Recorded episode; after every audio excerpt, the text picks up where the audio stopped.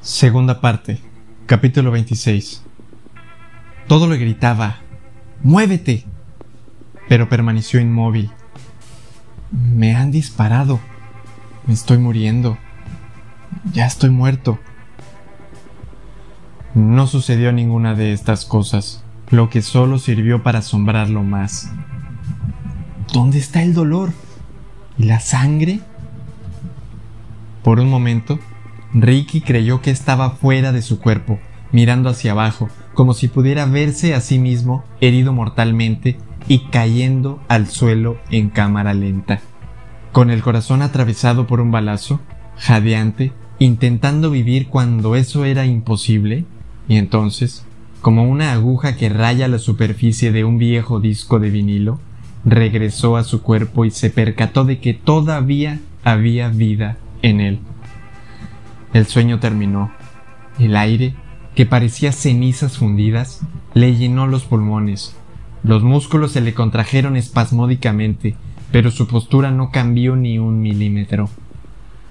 Le retumbaban los oídos, como si estuviera al lado de un reactor. Estoy vivo, se dijo a sí mismo, aunque puede que no por mucho tiempo. Entonces las cosas sucedieron rápidamente a su alrededor. Explosiones de sonido, pensamientos y acciones que llenaron la habitación mientras el eco del disparo se desvanecía. La hija gritó. Fue algo entre un chillido y un sollozo que no aspiraba a ser lenguaje, pero que expresó íntimamente la confusión del momento. El profesor moribundo se hundió más en la cama, como si apretar el gatillo hubiera sido el último levantamiento de una serie de pesas y el esfuerzo hubiera dejado exhausto todos los músculos de su cuerpo. Soltó un grito ahogado y el arma se le cayó de las manos. Y por último, Ricky se puso de pie de un salto y volcó ruidosamente la silla plegable de metal. Él también soltó un largo grito gutural, como el de un animal, desafiante, herido por el ruido y no por la bala asustado, no, aterrorizado. Pero cuando se volvió para salir huyendo, el sonido se disipó. La lógica le decía que el profesor moribundo encontraría otro ápice de fuerzas. Volvería a levantar la semiautomática y le pegaría otro tiro, esta vez mortal. No fallará dos veces, pensó Ricky y en aquel mismo instante se preguntó cómo era posible que hubiera errado la primera vez. Indecisión, enfermedad, inexperiencia, concluyó. Y entonces pensó, ¡Defiéndete! Se vio a sí mismo lanzándose hacia adelante, sujetando el arma y forcejeando enérgicamente para arrebatársela al profesor de sus manos debilitadas. Imaginó a la hija levantando el 357 y disparándole una bala en la espalda para defender a su padre. Pudo ver una lucha desesperada entre el profesor aquejado de cáncer, la adolescente frenética y él, arañándose, clavándose las uñas, una refriega con golpes y disparos, y con la muerte observándolo todo de cerca, paciente. Puede que incluso apostando, sin saber quién se impondría. Pero eso no sucedió. En lugar de eso, se quedó quieto. Fue toda una proeza que reuniera las fuerzas suficientes para dudar en vez de correr. Notaba que el pánico que lo invadía le exigía actuar. Lo desafió pensando con frialdad, de modo calculador. El equilibrio entre estos dos deseos opuestos le resultaba esquivo. En aquel segundo, la hija gritó. No, papá. Para. Todo pareció frenarse en la habitación, derrapando por piedras sueltas hasta detenerse. No puedo, papá, no puedo. dijo embargada de nuevo por las lágrimas, y en voz baja añadió No podemos. No deberíamos hacerlo. Se oyó un fuerte golpe, pero al principio Ricky no supo identificar pero enseguida cayó en cuenta de que el adolescente habría dejado caer el pesado 357 al suelo de madera. Ricky vio que el profesor moribundo la miraba. Tenía los ojos llenos de tristeza y de desesperación. Tienes que hacerlo, Tenemos que hacerlo. Es nuestra última esperanza. Por favor, Roxy, recoge el revólver. Fue como si Ricky ya no estuviera en la habitación. A lo mejor estoy muerto. A lo mejor estoy viendo todo esto desde un mundo paralelo porque estoy transitando entre la vida y la muerte, pensó. Sin embargo, se oyó a sí mismo decir con calma, hay otra posibilidad. ¿La vía? Tenía sus dudas. Al resonar en la habitación, su voz cambió la dirección de la mirada del profesor. Fue como si de golpe recordara que Ricky estaba ahí este vio que el profesor moribundo levantaba despacio la pistola.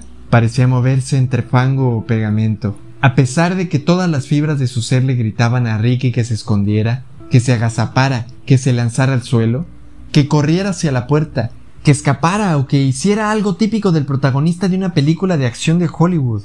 Se quedó clavado en su sitio, pero mientras él se había quedado rígido, Roxanne exhibió de repente una agilidad atlética como una bailarina que se mueve por el escenario bajo la luz de los focos, haciendo piruetas y proyectándose elegantemente por el aire. Lo dejó atrás de un salto y se situó al lado de su padre. Puso con seguridad su mano sobre la mano con la que éste sujetaba la pistola y le obligó cariñosamente a dejarla sobre la cama. No, susurró. Para. Por favor, para. No podemos. Me da igual mi futuro. Me da igual todas esas cosas que has dicho. Yo solo te quiero a ti, papá. Por favor. Vio la derrota en los ojos del profesor, mermado por la enfermedad, incapaz de matar, desgarrado por la desesperación. Y entonces, Ricky que parecía perdido, la parte de él que era dura, tranquila y organizada, frente a las descontroladas emociones de la temeridad. La parte de él que había enfrentado a la muerte antes y que había salido vencedora, afloró a la superficie, emergió y dijo con calma, Permítame que le explique algo sencillo, señor Allison. Se detuvo teatralmente, como un actor que se prepara antes de empezar a declamar. Ser o no ser, de eso se trata. Esta noche vamos a morir todos. Usted, yo y Roxanne. Fue como si el disparo que le había pasado silbando junto a la oreja nunca hubiera tenido lugar. La habitación se quedó en silencio. En aquel momento, Ricky vio algo de la trampa en la que había caído. Había comenzado cuando se había encontrado al señor R esperándolo en el diván de su consulta. La primera mentira, Nadie se prepara contra un asesino. El señor R no podía saber eso.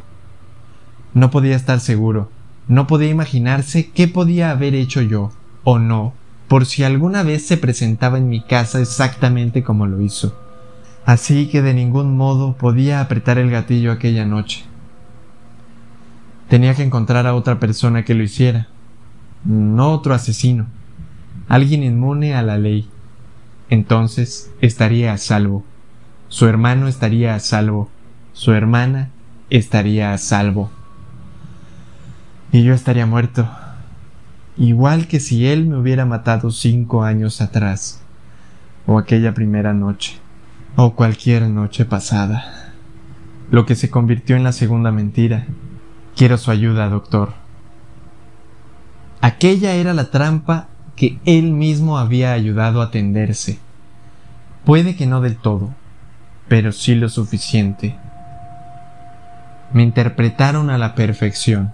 Sabían en qué agujero caería por voluntad propia, pensó, y reconoció que, al igual que una red abandonada, que se ha desamarrado y que, arrastrada por las fuertes corrientes, va matando indiscriminadamente por el mar. La trampa en la que él estaba atrapado seguía funcionando a todo riesgo. Máximo peligro. Casi se atragantó. Solo tenemos unos segundos, tal vez unos minutos, pero no mucho más. Roxanne separó cariñosamente los dedos de su padre del arma. De repente, ella tenía la semiautomática en la mano, bajada, apuntando al suelo. Su padre se volvió hacia Ricky. No comprendo, gruñó. Ricky pudo verlo todo, como en una pantalla situada delante de él. Otra clase de pánico le recorrió el cuerpo. Fue como si de repente viera el futuro inmediato. En un lapso muy breve de tiempo, explicó, despacio, con una voz gélida que contradecía insistentemente el miedo que ardía en su interior. Se abrirá la puerta principal de su casa. Será un hombre con una pistola. El hombre con quien usted creía había acordado un trato. No lo tenía. Y nunca fue así. A pesar de lo que él pudiera decirle o hacer, entrará en esta casa y esperará ver lo siguiente. A mí y a usted muertos. Y a su hija de pie a nuestro lado. Pero eso sucederá solamente si ella es lo bastante valiente para seguir sus instrucciones al pie de la letra. Ahora bien, si no ha podido llevar a cabo lo que le ha dicho que haga y usted sigue vivo, a él le dará igual, no le importará en absoluto, y hará lo siguiente, tomará esa arma, mi arma, y la matará primero a ella, y después a usted, luego me la pondrá en la mano, y finalmente se irá, desaparecerá por completo, y será como si nunca hubiera estado aquí, Ricky se detuvo antes de añadir ¿Y sabe qué? Ni el padre ni la hija preguntaron ¿qué? A modo de respuesta, no era necesario. Él nunca habrá estado aquí, porque puede ser un fantasma cuando quiere. El silencio se propagó por la habitación como una enfermedad. ¿Ha visto alguna vez al señor R en persona? preguntó Ricky. El profesor negó con la cabeza. ¿Quién es el señor R? respondió tosiendo. Nosotros nos reunimos con una mujer. ¿Muy hermosa? Roxana sintió. Virgil. Y ella dijo, si hacen esto cuando el doctor Stark llegue... Ricky se detuvo. Pudo ver en las caras de ambos que respondían sí. El profesor al borde de la muerte, la adolescente al borde de la pérdida. Pero tuvo que convencerlo. Dijo que usted es un asesino, una mala persona, que quedó impune del asesinato de su padre adoptivo, al igual que Jimmy Conway se libró del asesinato de Julia. Dijo muchas cosas que yo quería oír no me importó si eran verdad o no. Era tentadora. Y yo... El profesor se detuvo. No fue necesario que añadiera estaba desesperado y me moría. Era obvio. El dinero, ¿cómo lo garantizó? Una cuenta bancaria, un fideicomiso. Habría un millón de dólares en él, a nombre de Roxy. Un millón de dólares, pensó Ricky. Todos esos ceros eran para impresionar. Podrían haber sido mil millones de dólares, un billón de dólares. Jamás existieron. Ya no estarán ahí. De hecho, nunca lo estuvieron. Había un abogado. Empezó a contar Roxanne. Trajo unos documentos que papá firmó. Tenía que ser mi tutor. ¿El señor Sharpie de Dothan? Roxana sintió de nuevo. El hombre que aportó Merlin. Creo que tendré que visitarlo otra vez, pensó Ricky con un atisbo de furia, aunque no dijo nada de esto en voz alta. Parte del plan, creo. Los documentos eran falsos, y el señor Sharpie, bueno, dudo que fuera a hacer lo que creías que haría. Miró al padre. Usted no estaría aquí para enfrentarse a él. De hecho, no habría nadie, la adolescente había recuperado algo de compostura. Ricky vio que se secaba las lágrimas de los ojos. ¿Qué hacemos, papá? Todo está al revés. Llamemos a la policía. Te dije que deberíamos haberlos avisado. Hagámoslo ahora. Al revés. Es la expresión adecuada, pensó Ricky. La policía no será de ayuda. comentó con decisión, pensando en los inspectores Smith y Jones. Trató de imaginar cómo esos dos policías se abrían paso entre la maraña de mentiras que Virgil, Merlin y el señor R habían creado. Imposible, especialmente cuando todo se remontaba a un farmacéutico muerto que podía haber sido o no asesinado después de que ellos no consiguieran que lo declararan culpable de asesinato pensó. No pueden ayudarles. ¿Cree que hay alguna prueba de su acuerdo? Ni hablar. La policía puede que esta noche los mantenga con vida.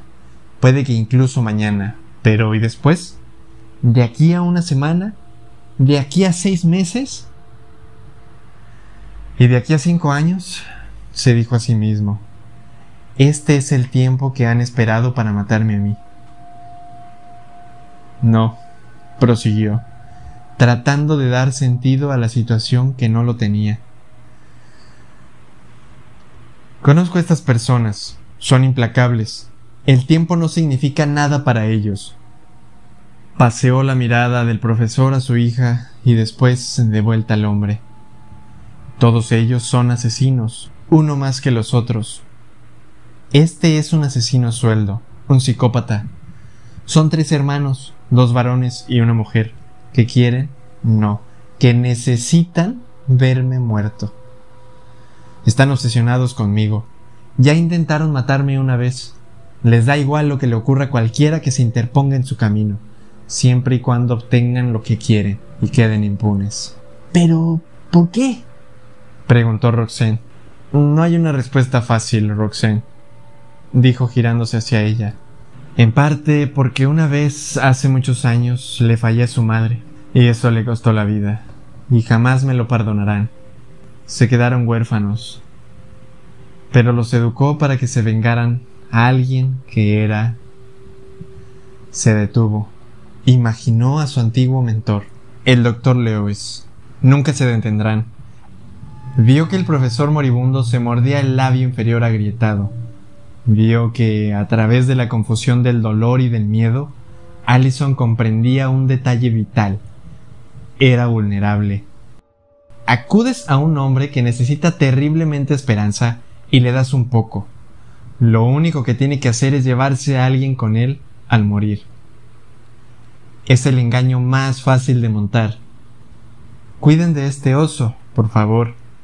Solo que el oso abandonado no es Parrington sino Roxanne, que está a punto de quedarse huérfana, y el profesor moribundo hace por ti lo que llevas cinco años planeando.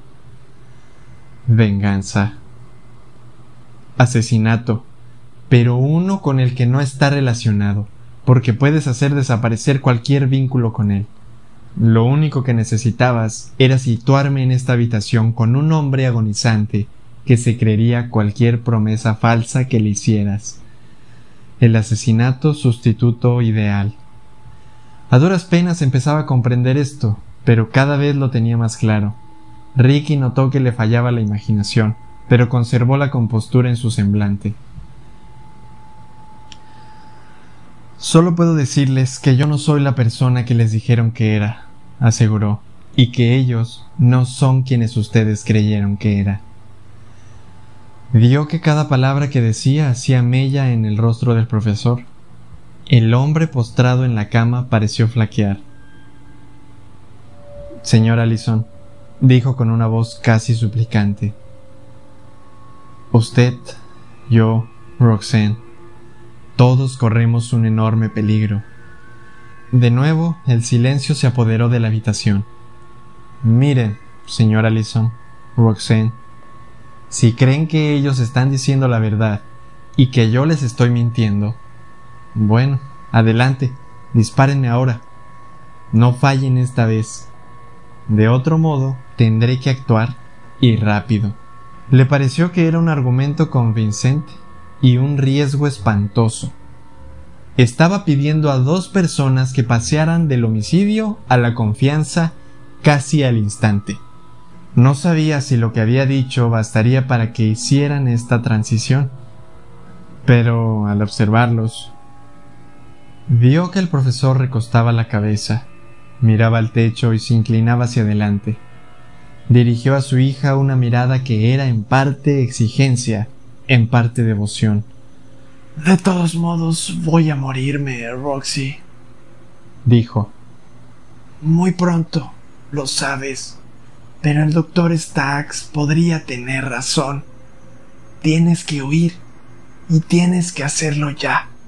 No podemos correr el riesgo de pensar que estás a salvo. Eso me dolería más que nada. ¿A dónde puedo ir? Se le quebró la voz. Y en aquel segundo, Ricky se percató de que su mundo había cambiado de repente, como si hubiera dejado de girar en un sentido y empezando a dar vueltas en el sentido contrario, más y más deprisa, adquiriendo impulso irrefrenable. Tienes que venir conmigo, dijo en voz baja. No mire de aquí. Soltó la adolescente con brusquedad, volviendo hacia hacia él. Su cuerpo, tenso, decía no. No dejaré a mi padre aquí solo. Este es nuestro hogar. Cada palabra era desafiante. Ya no, soltó Ricky demasiado deprisa. Te matarán porque conoces su existencia, pensó y aunque no lo dijo en voz alta, estaba convencido de algo. Tienes 15 años y no llegarás a los 16. En silencio, recorrió de nuevo lentamente la pequeña habitación y pareció enconarse. Un segundo. Dos. ¿Un minuto? ¿Más? No lo sabía. Miró al profesor. Señor Allison, empezó a decir. Creo que lo entiendo respondió el profesor. Necesitamos tiempo, y eso es lo que no tenemos. A Ricky le pareció un comentario perspicaz. No había ni tiempo para planear, ni para tomar decisiones, ni tampoco para vivir o no morir. Asintió. ¿Cuidará de ella? preguntó el profesor lastimeramente. No voy a dejarte, papá. Lo haré lo mejor que pueda, replicó Ricky por encima de la negativa del adolescente, no podía creerse que estuviera diciendo aquello, pero también creía que no tenía otro remedio que hacerlo. ¿Cómo puedo confiar en usted? Acabo de intentar asesinarlo. Ricky reflexionó mucho su respuesta antes de hablar, porque no tiene a nadie más en quien confiar, y no nos queda tiempo. No voy a marcharme, insistió Roxanne, frustrada casi como si estuviera a punto de darle una pataleta, como un niño pequeño que quiere llamar la atención. ¿Me oyes? No voy a dejarte, papá. Ahora no. No creo que tenga otra opción, señor Allison. Debe decidirse ya. Ricky estaba mirando al profesor, pero fue el adolescente quien intervino. No miré. Cuando este hombre entre en casa, le dispararé. Lo mataré, papá, lo haré. El profesor se volvió hacia su hija y negó con la cabeza. No, no lo harás. Permitiría que me mataras a mí, Roxy, porque sabrías que estás poniendo fin a mi dolor. Y más adelante te darías cuenta de que me habías hecho un favor enorme. Pero no a esas personas que el doctor Starks describe. Y de todos modos, no puedo arriesgarme a que corras ese peligro. No lo harás, dijo Ricky en voz baja. Ese hombre es un experto. Me intentaré, insistió Roxanne. Con todas mis fuerzas. Sé que lo harás, cielo, pero sería un error, dijo su padre. Ricky pensó que tenía razón. Sería un error fatídico. Por favor, pidió. Decídase. Creo que no tenemos mucho tiempo. Prométamelo. Susurró el profesor, volviéndose hacia él.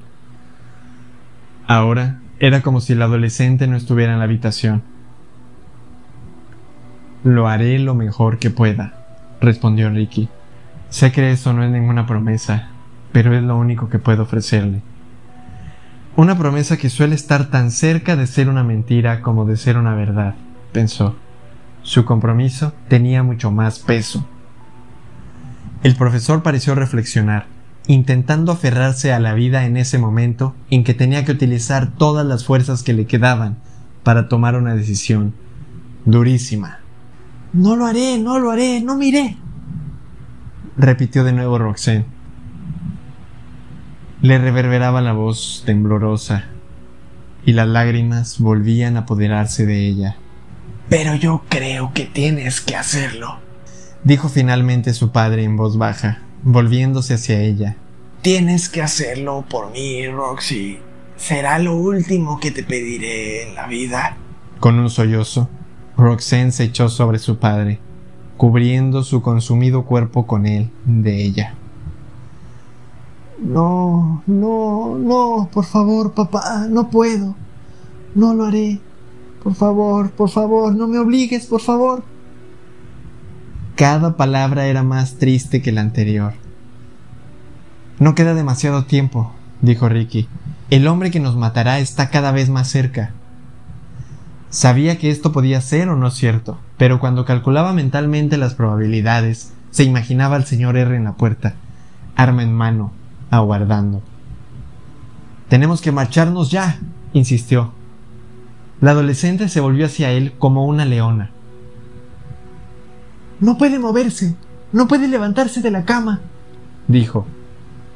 No acepta que su padre no venga con nosotros, pensó Ricky.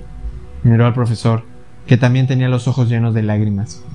Pero éste se había dado cuenta. Tienes razón, dijo el profesor ante la respuesta silenciosa de Ricky. Roxy, yo no me voy.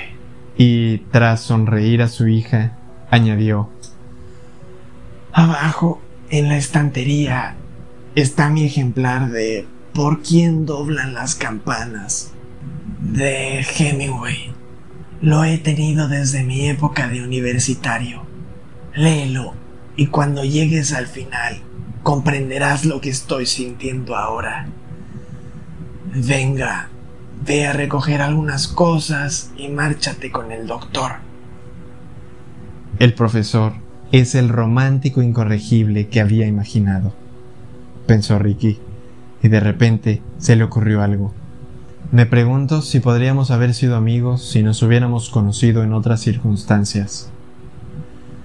Era una forma extraña de pensar en un hombre que había intentado asesinarlo unos momentos antes de quien había supuesto erróneamente que estaba obsesionado por la compañera de clase de su hija al estilo de Lolita. No lo haré, dijo Roxanne con terquedad. Sí que lo harás. Tienes que hacerlo y será mejor así, Roxy. De nuevo, el profesor miró a Ricky y éste supo qué quería decir. Su hija lo recordará enfermo, agonizando, pero no frío y muerto. Y este será un recuerdo algo mejor que llevarse con ella. Roxy, dijo el profesor, con toda la fuerza que su debilitada voz le permitía. Tu mochila. Una muda o dos. Coge solo lo que puedas necesitar los próximos días. Deja todo lo demás. La adolescente titubeó, y entonces para sorpresa de Ricky, asintió. Dejó la semiautomática a los pies de la cama, como si ya no tuviera ninguna importancia, y pasó junto a él para dirigirse hacia su cuarto. Unos minutos, advirtió Ricky, nada más, y puede que ni siquiera eso. Roxanne se marchó por el pasillo y se metió en su dormitorio. Ricky oyó cómo abría cajones y cerraba de un golpe un armario, se volvió hacia el profesor moribundo. Tiene que obligarla a ir con usted, dijo Allison. Creo que se opondrá. Puede llegar a ser tosuda. Lo haré lo mejor que pueda. Recogió el 357 del suelo. También se hizo con el sobre que contenía su antigua identidad falsa de Richard Lively. El profesor señaló la semiautomática. Podría necesitarla le dijo en voz baja. Ricky vaciló y después se la puso en la mano. Dudo que vaya a servirme de mucho, comentó el profesor. Su voz carecía de convicción. Sería más fácil suicidarme. No fallaría. Sonó casi como un chiste fúnebre. Ricky ignoró la perogrullada. En cuanto nos marchemos, Llamaría a una ambulancia. Lo trasladarán a un hospital. Llevaría allí a su hija para que se reúna con usted. Eso será seguro. Será intercambiar una forma de muerte por otra. Pero adelante, inténtelo. Eso hará sentir mejor a Roxy. Aunque en realidad no hay mucho que pueda hacerse. Ricky pensó que el profesor entendía sutilmente la forma de pensar de su hija. Ganaría algo de tiempo para ella si la adolescente creía que iba a pedir ayuda, aunque ésta fuera inútil. Entonces cayó en la cuenta de que cinco años antes había llamado a una ambulancia para un hombre que había intentado asesinarlo. Captó la ironía. Prométamelo, dijo otra vez el profesor. Ricky sabía lo que le estaba pidiendo. Le daré todas las oportunidades que pueda, respondió. La mantendré a salvo. No sabía si sería capaz de hacer estas cosas, pero era consciente de que tenía que decírselas al profesor. Lo único que sabía con certeza era que no podía dejarla allí para que se enfrentara al señor R. Eso me basta, dijo Allison, que inspiró profundamente Ricky se percató si podría contar la cantidad de respiraciones que le quedaban a aquel hombre en esta vida. Ella es lo único que dejo en este mundo que me importa. Lo sé. Tras ellos, la hija apareció en la puerta.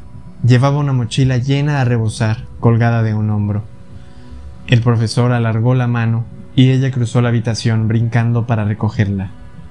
Se la llevó a la mejilla y sus lágrimas surcaron la piel de su padre. El plan es el siguiente, cielo. Tú te vas con el doctor cuando estés lo bastante lejos como para que él considere que no hay peligro. Llamará una ambulancia para mí y puede que también a la policía para que me proteja. Sabrá a qué hospital me llevan y podrás reunirte allí conmigo. La adolescente asintió sin dejar de llorar.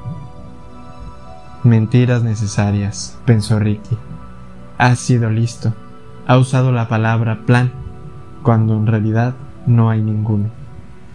Lo único que tenemos es irse, ocultarse o ir deprisa. Es un hombre inteligente. Contempló al padre y a la hija. Intentó imaginar el dolor que estarían sintiendo algo muy superior al dolor de morir, enfrentarse a una pérdida que le incitaría a uno a hacer casi cualquier cosa. Muy bien. Venga, Roxy, por favor, dame un abrazo. Hablaré contigo después. Pero ahora márchate. Ya, Roxy, ya.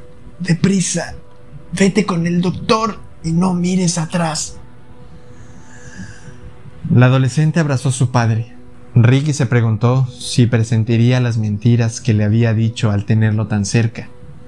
Sabía que si reflexionaba un momento, las captaría, pero era muy joven y le abrumaban demasiadas emociones como para que pudiera pensar de modo racional.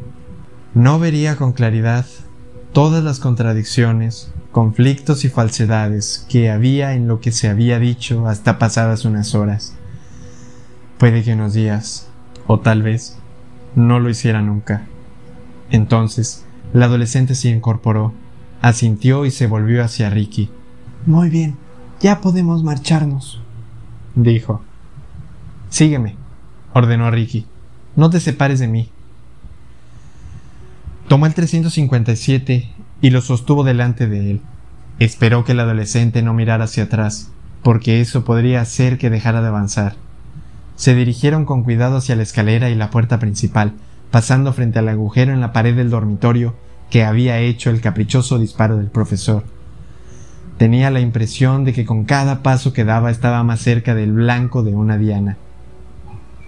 No estaba seguro si solamente le quedaban unos segundos de vida, y de repente se dio cuenta de que podía decir lo mismo de la chica que lo seguía, y por supuesto, del padre que se había quedado solo arriba en su cama.